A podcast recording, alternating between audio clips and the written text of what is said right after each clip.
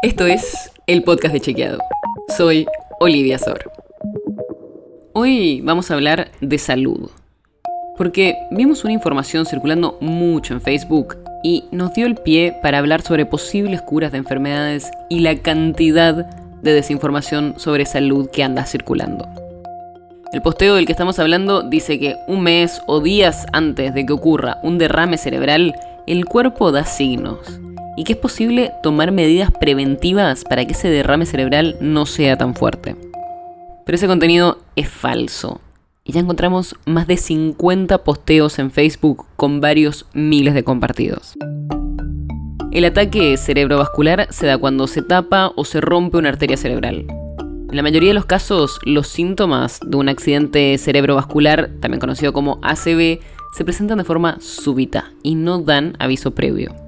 Hablamos con especialistas nos dijeron que esta enfermedad puede manifestarse con síntomas muy diversos. Algunos pueden ser dolores de cabeza intensos, visión borrosa en uno o en los dos ojos, mareos, dificultad repentina para caminar o pérdida del equilibrio, coordinación, falta de fuerza en brazos o piernas, hormigueos, dificultad para hablar o para entender lo que otros están diciendo. Pero la severidad del cuadro depende del tipo de ataque, el tiempo entre el episodio y el momento en que se recibe atención médica y las condiciones de salud del paciente. Como es una obstrucción o una ruptura de una arteria, en general los síntomas aparecen de repente y no dan avisos previos, al contrario de lo que dice el posteo que desinforma. Y los riesgos de tener una CB se pueden disminuir, con hábitos de vida saludables. Y con esto quiero decir, por ejemplo, comer alimentos saludables, poca carne y mucha fruta y verdura, hacer ejercicio físico regularmente, dormir bien y no fumar. Pero aunque hagamos todo esto, es imposible excluir completamente la posibilidad de sufrir una CB. Te contamos todo esto primero para que si fuiste una de las miles de personas que vieron este posteo, sepas que eso es falso. Pero además, queremos que sepas que este tipo de desinformación circula un montón. Con la pandemia aprendimos que las desinformaciones sobre salud pueden ser algo súper peligroso.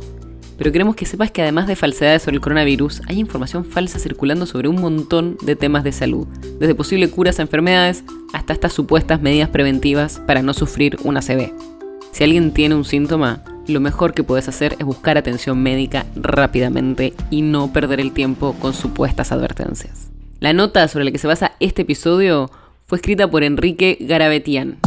Si quieres saber más sobre esto y otros temas, entra a chequeado.com o seguinos en las redes. El podcast de Chequeado es un espacio en el que de lunes a viernes te contamos qué de lo que escuchaste o circuló es verdadero o falso. te traemos datos para que puedas entender mejor las noticias.